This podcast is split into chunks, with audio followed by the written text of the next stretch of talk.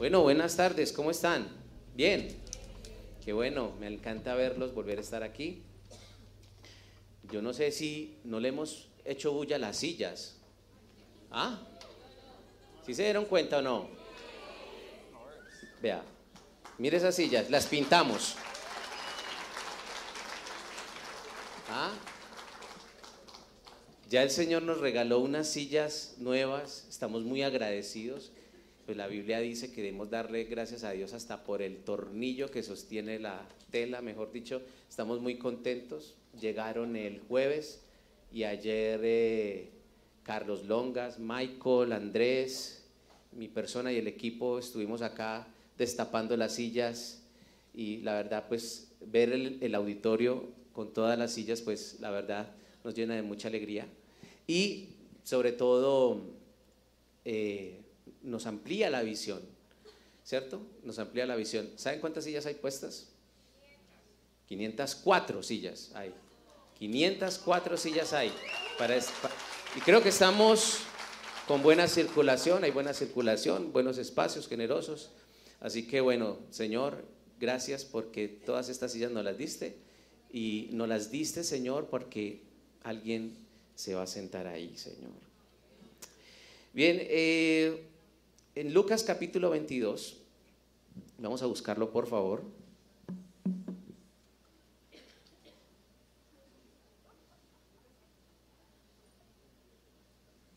Hay una, hay una declaración de, hay una declaración de, de Pedro. Eh, el Señor estaba ya a puertas de empezar el martirio. Y esta, esta declaración de Pedro es muy conocida por todos. Él le dijo, Señor, Lucas capítulo 22, versículo 33, le dijo, Señor, estoy dispuesto a ir contigo, no solo a la cárcel, sino también a la muerte. Eso lo dijo Pedro, el discípulo de Jesús, uno de los discípulos prominentes muy nombrado en el, en el libro de Hechos. La mayoría conocemos la historia y nos dimos cuenta que Pedro no dio la talla, ¿verdad? En ese momento. Pero esa declaración me puso a pensar algo y es que Pedro es la esperanza de cambio nuestra, ¿cierto?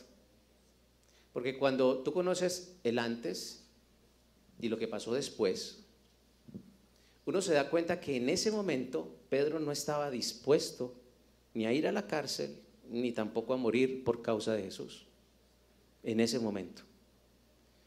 Pero tiempo después, unos años más adelante, este hombre estuvo dispuesto a ir a la cárcel y a morir por Jesús. Y de hecho, así pasó. Así que esta declaración de Pedro fue prácticamente una declaración profética.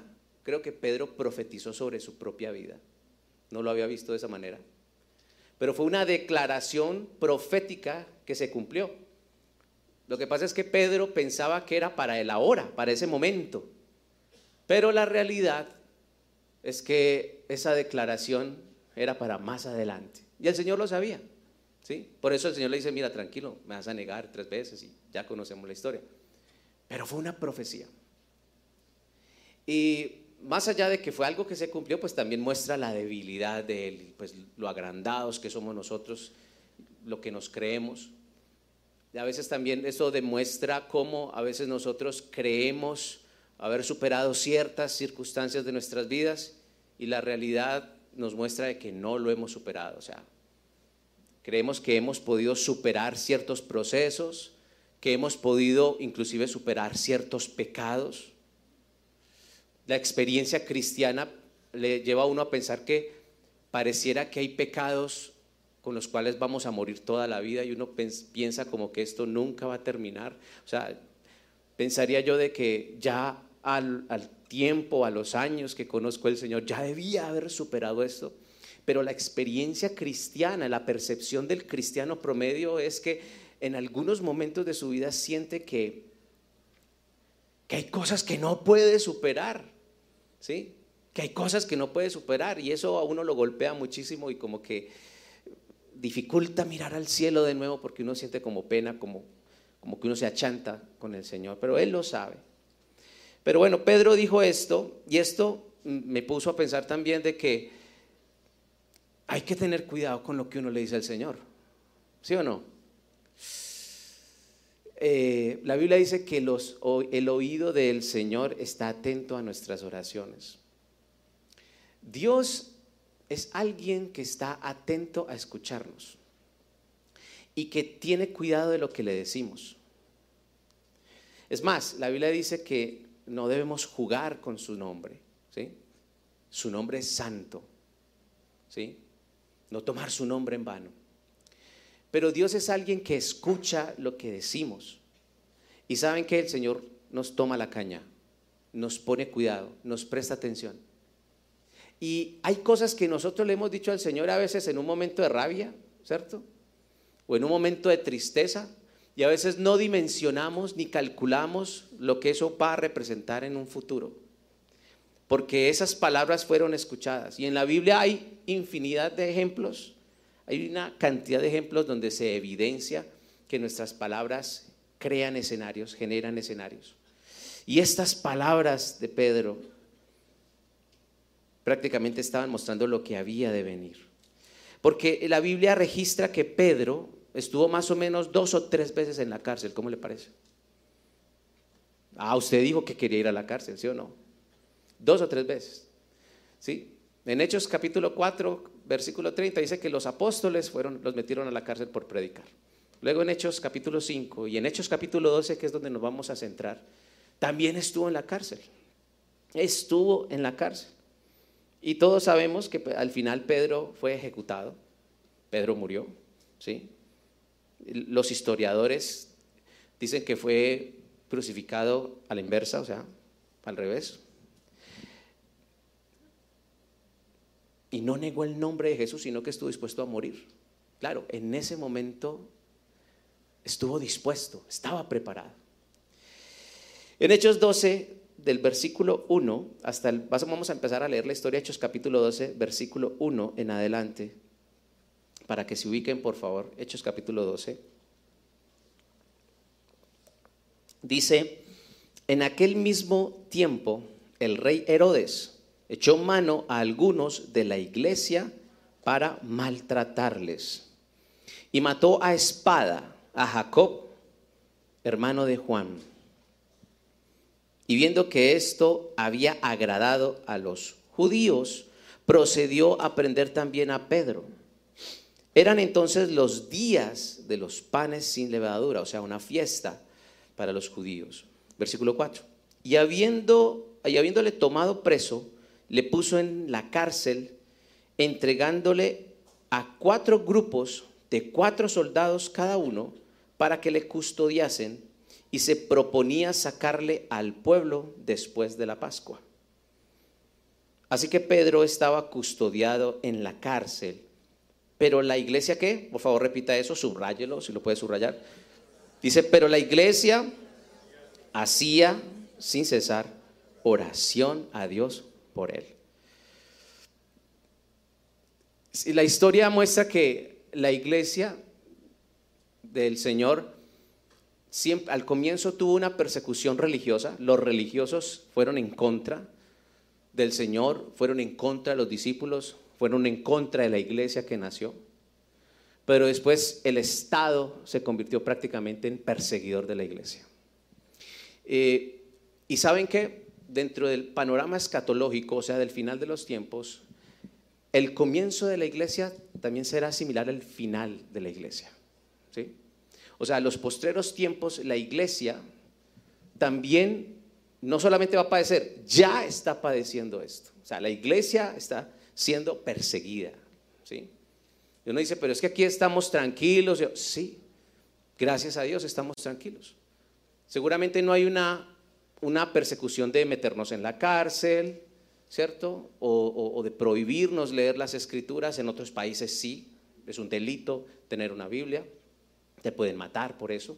El Estado tiene leyes y se ampara en las leyes para, para hacerlo. Pero también hoy en día también tenemos una persecución ideológica de conceptos que atropellan inclusive la predicación de la palabra y si predicas algo que no vaya digamos, acorde a los nuevos valores y a la nueva moral y la ética, pues estás a riesgo de que, de que el Estado tenga, digamos, las, las herramientas para ponerte en aprietos. En otros países eh, la predicación no es tan libre, no es tan libre.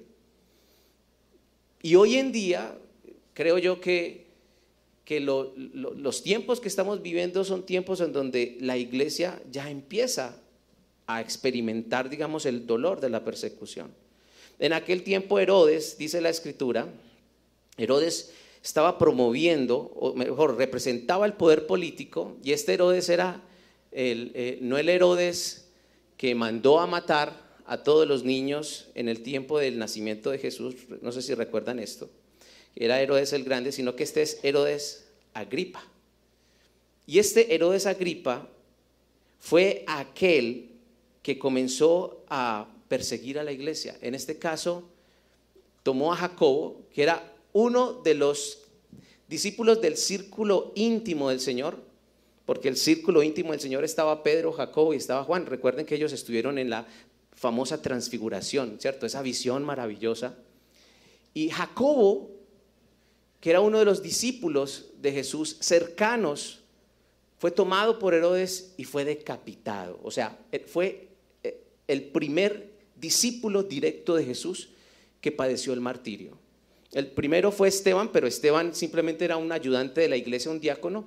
Pero el primer discípulo, el que hacía parte de ese grupo de los doce, Jacobo, fue asesinado.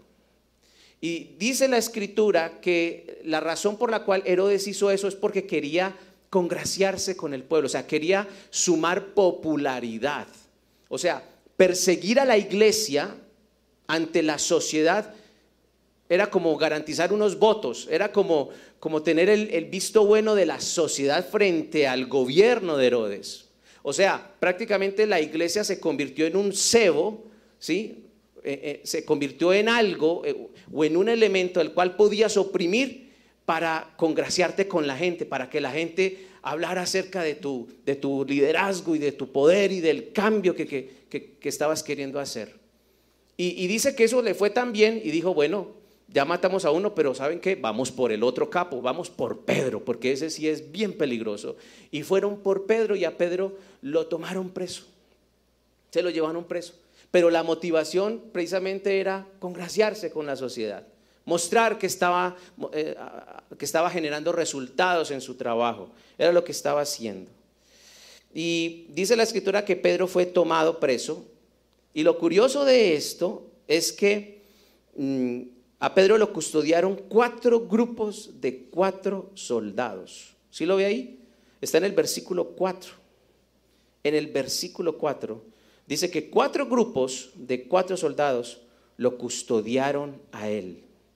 Lo custodiaron a él. O sea, quiere decir que 16 hombres estaban custodiando un solo hombre. Eso es, o sea, uno, uno mira las noticias y eso, eso tiene que ser una persona muy peligrosa, ¿sí o no? 16 personas custodiando un solo hombre, un hombre que no está armado. ¿Sí? Bueno, una vez estuvo armado. Yo no sé si de pronto pensaron pilas que ese man le cortó la oreja a un soldado, entonces métale 16, ¿cierto? 16 manes, ¿cierto? 16 soldados para que le estén custodiando. Pero eran 16 personas, cuatro anillos de seguridad custodiando un solo hombre. Cuatro anillos de, seguridad custodiando un solo hombre. Pero bueno, las razones es que había antecedentes de ello. ¿sí? Recuerde, Jesús lo custodiaron cuatro soldados. Cuatro soldados que después de la resurrección de Cristo no supieron qué decir, qué pasó con el cuerpo de Jesús. Y los mataron. Y resulta que ya Pedro había tenido la oportunidad de estar en la cárcel y habían sido liberados de, manera sobrenatural. Entonces dijeron, no, estos manes no se nos escapa. Es más, ¿cómo vamos a quedar ante el pueblo si nosotros lo dejamos volar? ¿Cierto? Si estamos ganando esa popularidad ante la gente, eh, el visto bueno por la gestión que estamos haciendo, vamos a quedar supremamente mal si este hombre se nos vuela. Entonces le metieron 16 soldados para que custodiaran a este, a este hombre. Y de alguna manera, pues los discípulos los metían a la cárcel y Dios los liberaba. Entonces es como si se ganaran esa, esa fama de ser como los escapistas, ¿cierto? Como, como, como los, los, los, reyes del escape. Y no era porque ellos eran muy buenos para escaparse, sino que Dios los liberaba. Entonces dijeron, no, esto no lo vuelven a hacer. Vamos a ponerle 16 hombres, máxima seguridad. O sea, ni, ni, ni Alcatraz, pues. Entonces lo llevaron a la cárcel y se llevaron a la cárcel a Pedro. Y dice la escritura en el versículo 5 que mientras Pedro estaba allí en la cárcel, la iglesia ¿qué hacía? Dice, oraban sin cesar. Y esto es algo en lo cual quiero detenerme un momentico. Y es, mientras Pedro estaba en la cárcel, la iglesia ¿qué? Oraba, oraba. Cuando Pedro estaba en un lugar de opresión, en un lugar donde uno no toma vacaciones, en un lugar de castigo, de oprobio, la iglesia se solidarizaba con Pedro orando por él. Y no era uno, era toda la iglesia. Toda la iglesia lo hacía. Y esto me da a pensar muchas cosas. La primera de ellas es que muchos de nosotros Conocemos a personas que están viviendo en prisiones y su vida es una prisión y están sumergidos en una cárcel sin esperanza, pero necesita que alguien ore sin cesar por esas personas. O sea, hay hijos nuestros, papás nuestros, que están en la cárcel literal, cárcel espiritual. Están encerrados espiritualmente. Por eso la, la profecía de Isaías 61, cuando dice, el Espíritu del Señor está sobre mí. Dice, para liberar a los cautivos, para, los que, para darles libertad a los que están presos. Bueno, de esa misma manera Dios obró con sus, con sus discípulos. Pero también cuando nosotros conocemos a personas que la están pasando mal, la Biblia dice, ¿saben qué? Ore sin cesar. Y el término sin cesar viene de una palabra del, del, griego que se llama la palabra ectenos, que está relacionada con un término médico que significa extender completamente un músculo. O sea, la, la, manera como lo muestra la Biblia es que ellos oraban de tal manera que extendían todo lo que eran ante Dios. Y a veces levantar nuestras manos, como lo hacíamos ahorita, es extender nuestro músculo como si quisiera, si pudiésemos tocarlo. O sea, estamos dispuestos a superar nuestros límites para poder tocar al Señor. O sea, esa es una oración fervorosa. Es una oración que muestra un interés. No es una oración protocolaria. Y esto a mí me pone a pensar y es que siempre me he hecho la pregunta y es, ¿por qué a Dios hay que rogarle? O sea, sabemos que es Dios.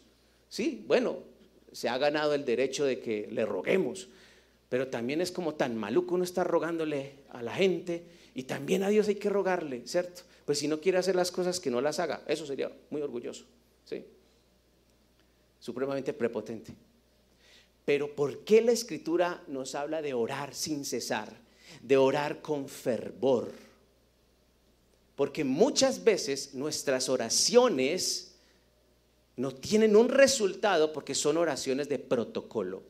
O sea, queremos que Dios se interese por algo que a nosotros a la final no nos interesa tanto. ¿Me hago entender? O sea, oramos queriendo que Dios se interese por lo que le estamos diciendo, pero en el corazón no estamos tan interesados. La oración fervorosa la que es sin cesar, anhela tanto que eso ocurra y se conecta tanto con Dios que produce resultados.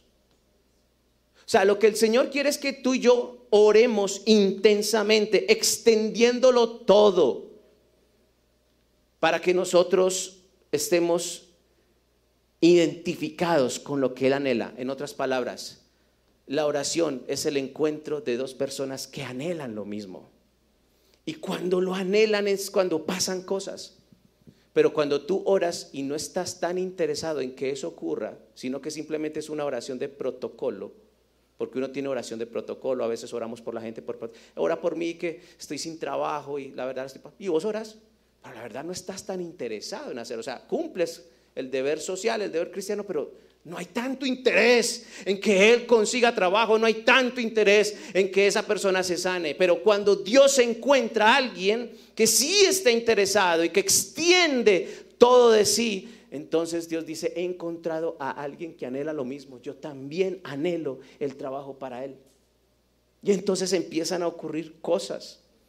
Y eso lo vamos a ver más adelante. Dice la escritura en el versículo 6, sigamos con la lectura. Entonces dice, y cuando Herodes le iba a sacar, aquella misma noche estaba Pedro durmiendo entre qué? Subraye la palabra, dormir. ¿Cómo estaba Pedro? Durmiendo. Pedro estaba durmiendo entre dos soldados. ¿Cómo será dormir en medio de dos soldados? Bueno, yo dormí en medio de dos soldados también. Cuando me reclutaron, ¿cierto? Y me tomaron ese día, dormí en un camarote, me eran dos camarotes seguidos, ¿cierto? A mí me tocó en la mitad de los dos camarotes, o sea, en todas las varillas, ¿cierto? Con dos personas, no pegué el ojo. Pedro sí pegó el ojo, porque dice que estaba durmiendo. Dice que estaba sujeto con dos cadenas y la manera como lo hacía en aquel tiempo es que los dos soldados también se encadenaban ellos, encadenaban a Pedro. Entonces prácticamente eran tres personas encadenadas, durmiendo. O sea, como quien dice, vea, si usted se vuela, se vuela pero con nosotros, ¿cierto? Porque este no, no, no la vas a volver a hacer. No, no, no, no, no, no. Además que es que era un problema porque si a, si a ti se te vuelan, en, en aquel tiempo si se volaba alguien, te mataban. De hecho, la manera como mataban a los soldados es que los desnudaban y los quemaban, así lo registra la historia. Tomaban a los soldados, ¿sí? Y decían, vea, usted tenía un reo que merecía la muerte. Pues bien, como usted lo dejó volar, la muerte de él es sobre ti. Entonces los desnudaban y los quemaban. Entonces, créanme que la intención de esos soldados era proteger al preso. Porque está diciendo, nuestra vida depende de él. Aquí no, no lo vamos a dejar volar. Entonces, la Biblia es supremamente honesta y le dice, sí, estaban dos soldados y estaban encadenados, dice la escritura.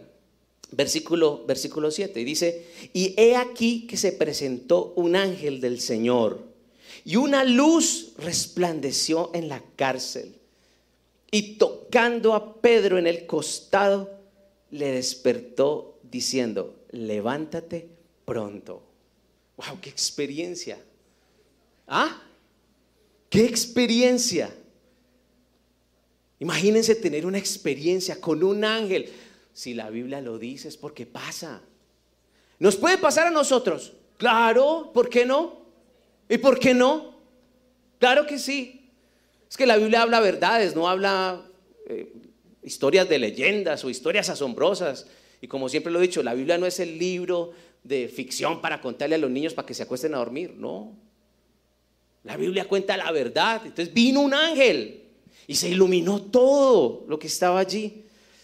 Dice la escritura que el ángel tocó su costado. Y esa palabra tocar en algunas, en, el original, dice que el ángel hirió el costado de Pedro. Lo hirió. ¿Cómo estaría dormido? ¿Sí? Como algunos muchachos en vida estudiantil dicen que la mamá lo levantas con un palo, le da con un palo para que levante, porque si no, lo, lo, deja el bus para ir al colegio. O sea, ¿cómo estaría dormido? El ángel, lo, dice, lo tocó, pero realmente lo hirió su costado. ¿sí? Entonces usted está dormido y, imagínese, está dormido, como alguna vez me pasó, llegó un niño y me pegó con la tapa de una olla a presión, ¡pum! en la cabeza, ¡pum! se despierta cualquiera. ¿Sí o no? Eso me pasó a mí. ¿A ustedes no les ha pasado que están dormidos y pum? No tienen de pronto un esposo, esposa kamikaze que en cualquier momento ¡pah! saca el brazo y ¡pum! ¿Cierto? uno lo despierta, uno bien dormido, sueño profundo, pero ya. ¿Cierto? Entonces, aquí el tema es cómo Pedro puede estar durmiendo en la cárcel. Porque le, dice la Biblia que al otro día lo iban a presentar ante, ante en sociedad. O sea, era el, el, el botín, ¿cierto? ¿Y para qué lo iban a hacer? Pues para matarlo, porque fue lo que hicieron con Jesús, lo presentaron en sociedad. ¿A quién liberamos? ¿A Barrabás? Sí. Libera a Barrabás, listo Jesús, lo siento. Me lavo las manos y vas a morir. Pues iban a hacer lo mismo con Pedro. Pero es que ah, para mí es tan difícil dormir una noche antes de morir. No, eso no es posible. usted se muere trasnochado, pero usted no duerme. O sea, humanamente usted no duerme. Usted no duerme. Es muy difícil. Solamente el saber de que al otro día te van a matar y que la manera como mataban era degollando. O sea, esta cabeza que está sostenida, mañana va a estar rodando. ¿Quién duerme así? No duerme nadie. Pero la Biblia dice que él estaba dormido, dice la escritura. Él estaba dormido. Qué tremenda confianza tenía Pedro. ¿Cuál confianza? ¿La confianza de ser liberado o la confianza de saber que mañana iba a morir, pero que se iba a encontrar con su Señor? O sea, como quien dice, con cualquiera de las dos gano. Hay una con la cual gano más. O sea, por ejemplo, Pablo escribía así. Pablo dice, vea, la verdad, yo me muero por estar con el Señor, pero tengo que ser honesto, me da pesar de tanta gente que no conoce a Cristo. Entonces, por causa de ellos me quiero quedar acá, pero si por mí fuera, salía volado para donde el Señor. Entonces, él tiene una confianza, él dice, pues bueno, ya el Señor nos ha liberado dos veces. Nos ha sacado la cara. Entonces, yo voy a esperar a ver si viene el ángel y si no viene, pues quiere decir que ya llegó mi día. Entonces él al final está tranquilo. Uno al final se preocupa por cosas que no tienen solución. Entonces, si hay algo que no tiene solución, ya uno no se debe estresar por eso. ¿Cierto? ¿O qué? ¿Cierto? Es de pronto muy frío decir esto, pero uno debería ocuparse quizás el término no sería estresarse, pero creo que me entienden lo que estoy diciendo, estresarnos por cosas que tengan solución. Lo que no tiene solución, hay que dormir y descansar, porque ya está hecho. Entonces él estaba durmiendo, tiene una tremenda confianza. Pero él estaba entrenado, ¿saben qué? Él tenía un entrenamiento porque la Biblia dice que Jesús estaba durmiendo en medio de la barca y había una tempestad y los discípulos estaban allá y veían eso moviéndose y las olas que se levantaban y el Señor roncando allá. Y dice la escritura que el Señor se despierta, calma, calma, reprende el viento, todo. Y wow, Pedro estaba ahí. Entonces, él sabe lo que es dormir en medio de una tormenta, ¿sí? Él sabe lo que significa la confianza. Él estaba, él estaba confiado. O sea, mejor dicho, mientras la iglesia oraba, Pedro dormía. ¿Me hago entender?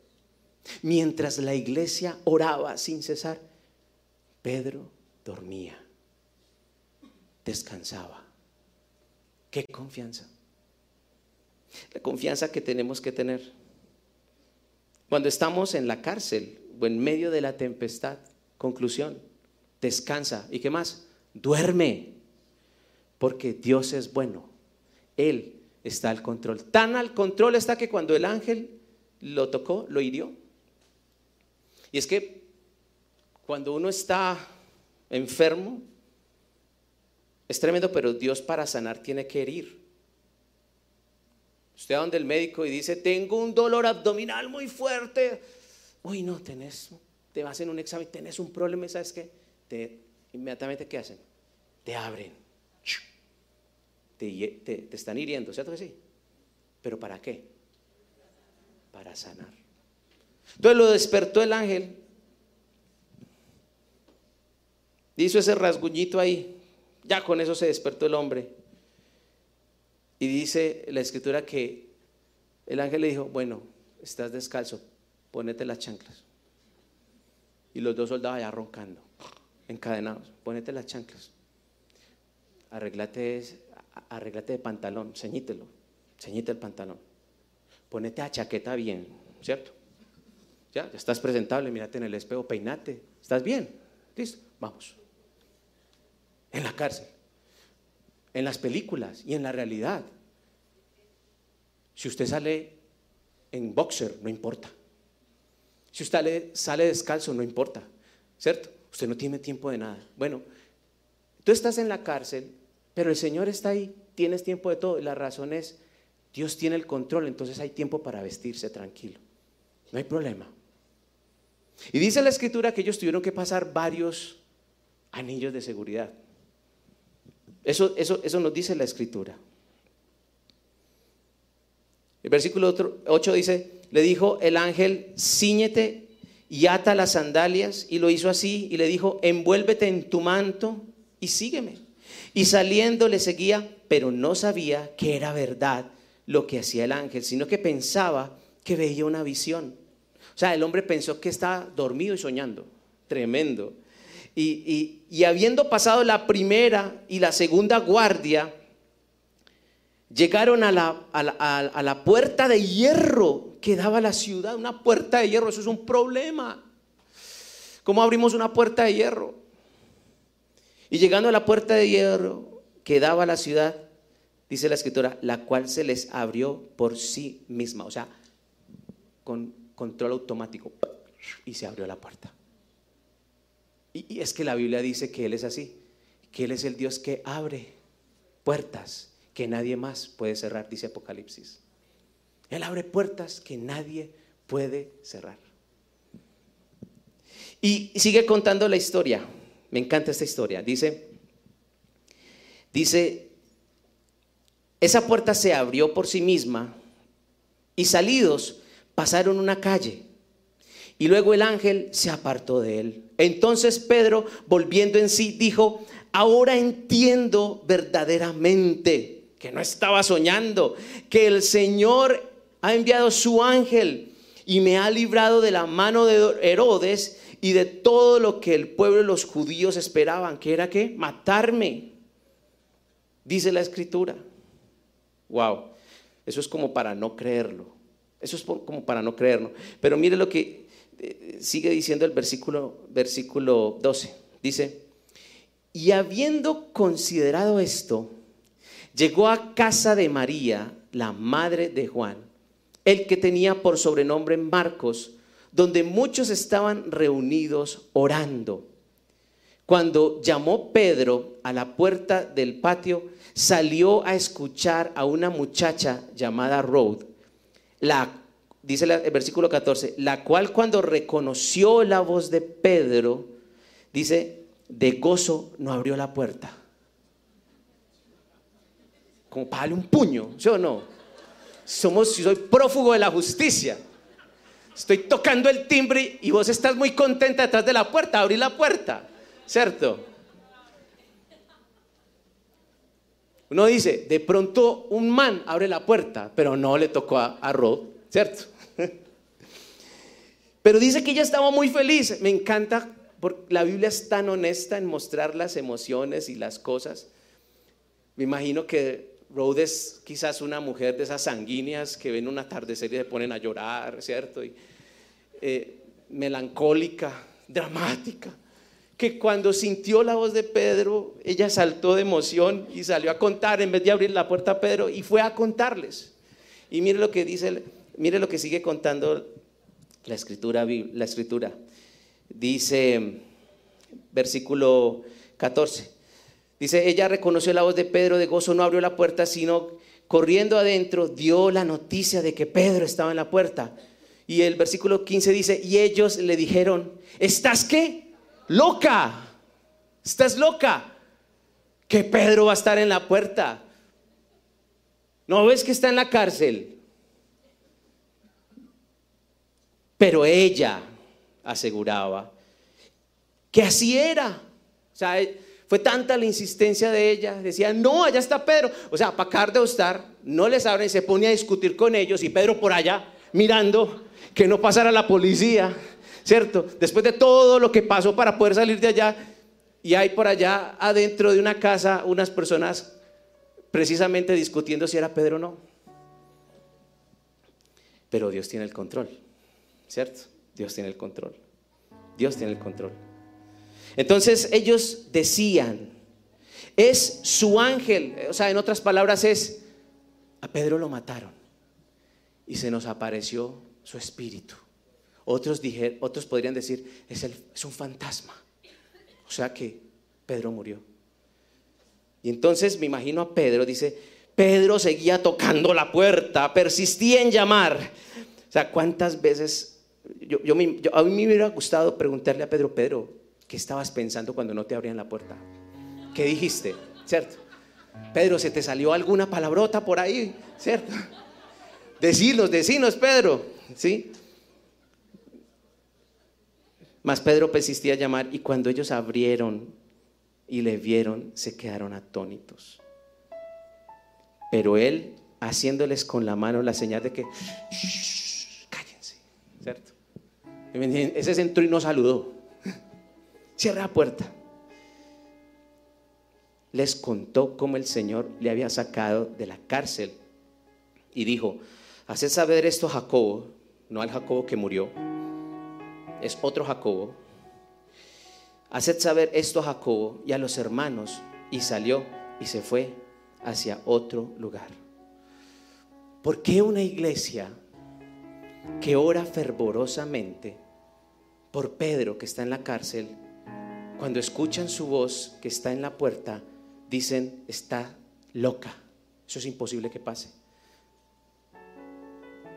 ¿Por qué una iglesia que está orando con fervor para que algo pase, está diciendo, es imposible, porque eso es lo que está diciendo. O sea, es una incoherencia que una iglesia esté orando por un milagro y cuando se da el milagro ya no creen. Entonces, ¿por qué estamos orando? No oremos. Y somos más coherentes, ¿sí o no? Estás loca, eso es imposible. ¿No ves que lo tienen cuatro anillos de seguridad y 16 soldados? Acordate, primera, segunda guardia, puerta de hierro. Ese no es Pedro. Y si fuera Pedro, es el Espíritu. Lo mataron. Entonces, ¿qué estamos orando? Porque cuando tú oras con fervor, anhelando lo que Dios anhela, tienes que inyectarle fe. Porque fervor sin fe no funciona. Necesitas fe. Insistencia sin fe. No va a pasar nada. Pero cuando insisto y le añado la fe que está puesta en, en aquel que abre la puerta, en aquel que libera a los que están en la cárcel, a los oprimidos, entonces empiezan a pasar las cosas. Y recordé una historia de un pastor que le pidió a su congregación que oraran juntos para que cerraran un, un bar que estaba dañando a los jóvenes, que estaba eh, enviciando a los papás con alcoholismo, drogadicción. Y el, el, pastor dijo, vamos a orar para que Dios cierre ese bar, que, se, que ese bar lo cierren.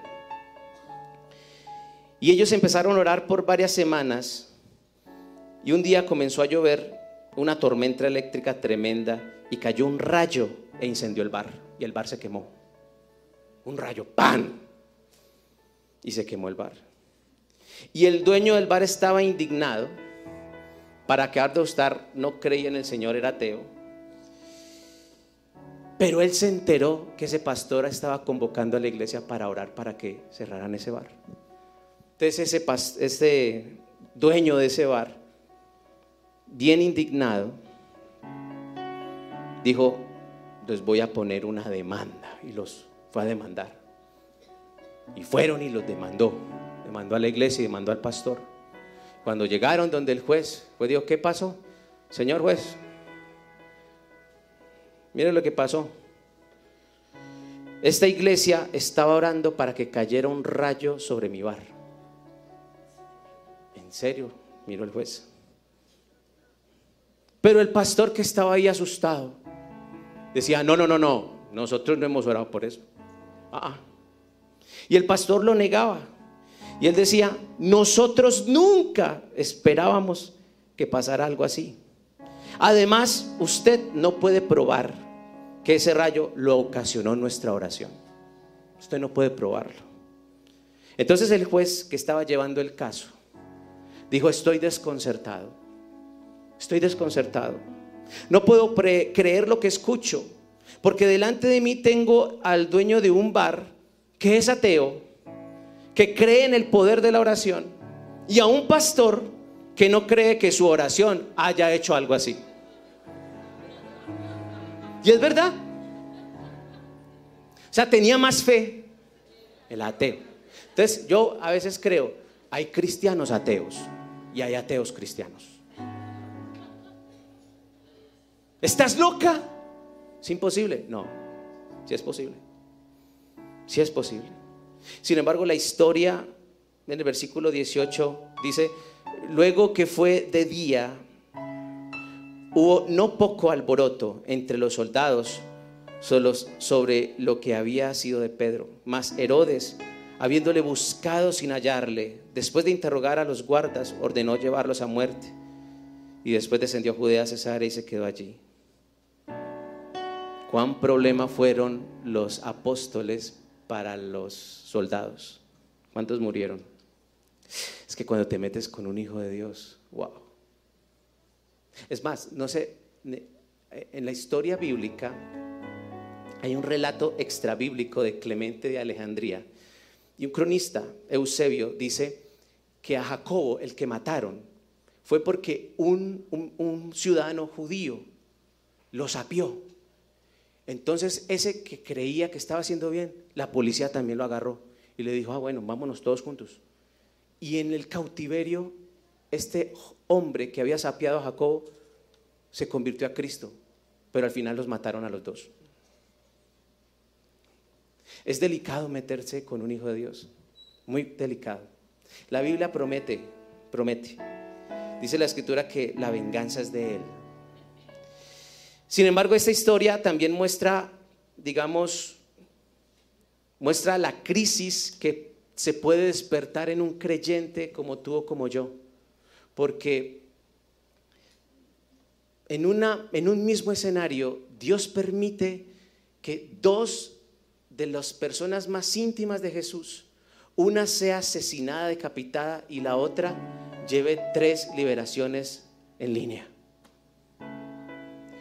Es de los tipos de pensamiento cuando, este tipo de pensamiento cuando tú dices, eh, yo no sé por qué el Señor a mí me hace esto y a los demás le hace lo otro.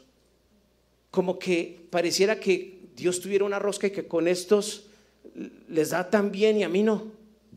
Y como que uno se empieza a comparar. ¿Les ha pasado? Entonces uno podría decir, hombre, ¿qué habría pensado la mamá de Jacobo?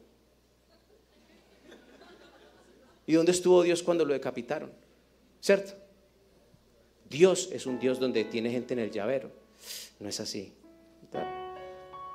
Eso se llama la soberanía de Dios y lo limitado que es nuestra mente para conocer sus planes.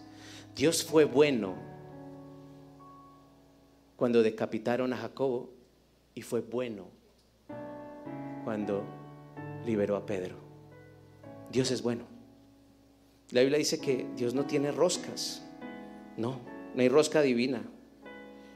Para nada. Es la soberanía de Dios. Quizás no podamos entender por qué Dios lo permitió, pero el único recurso que nos ha dejado el Señor cuando pasan estas cosas es aceptar su voluntad y dejar que el Espíritu Santo nos consuele. Pero siempre debemos pensar que en una circunstancia, en la vida, en la muerte, Dios es, ¿qué? Dios es bueno. Dios es bueno. Mataron a Jacobo con espada. Dios es bueno. Liberaron a Pedro. Dios es bueno. Estaba enfermo y se sanó. Dios es bueno. Estaba enfermo y murió. Dios es bueno. Dios es bueno porque Él no se equivoca. Pero para eso está el consuelo del Espíritu Santo. Y seguramente los discípulos fueron consolados con la llegada de Pedro, después del duro golpe de la muerte de Jacob. Vamos a orar y esta oración va a ser súper sencilla, porque esto simplemente me... tengo una frase con la cual creo que podemos orar, cerrando nuestros ojos, diciéndole al Señor,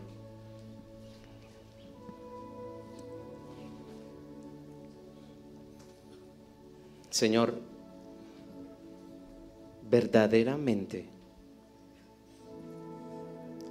no quiero ser un cristiano ateo, no. Yo quiero creer que la oración hace mucho. Y cuando las cosas pasen, cuando he orado con intensidad y cuando en tu presencia, Señor, he dejado la piel,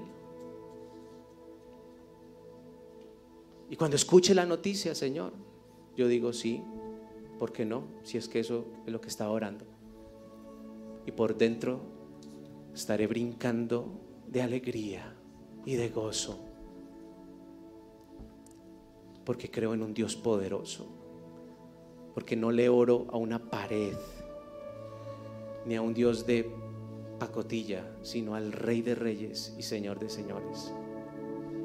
Yo quiero creer, Señor, que cuando me meto contigo en oración, cuando hay fervor en mi oración, Señor,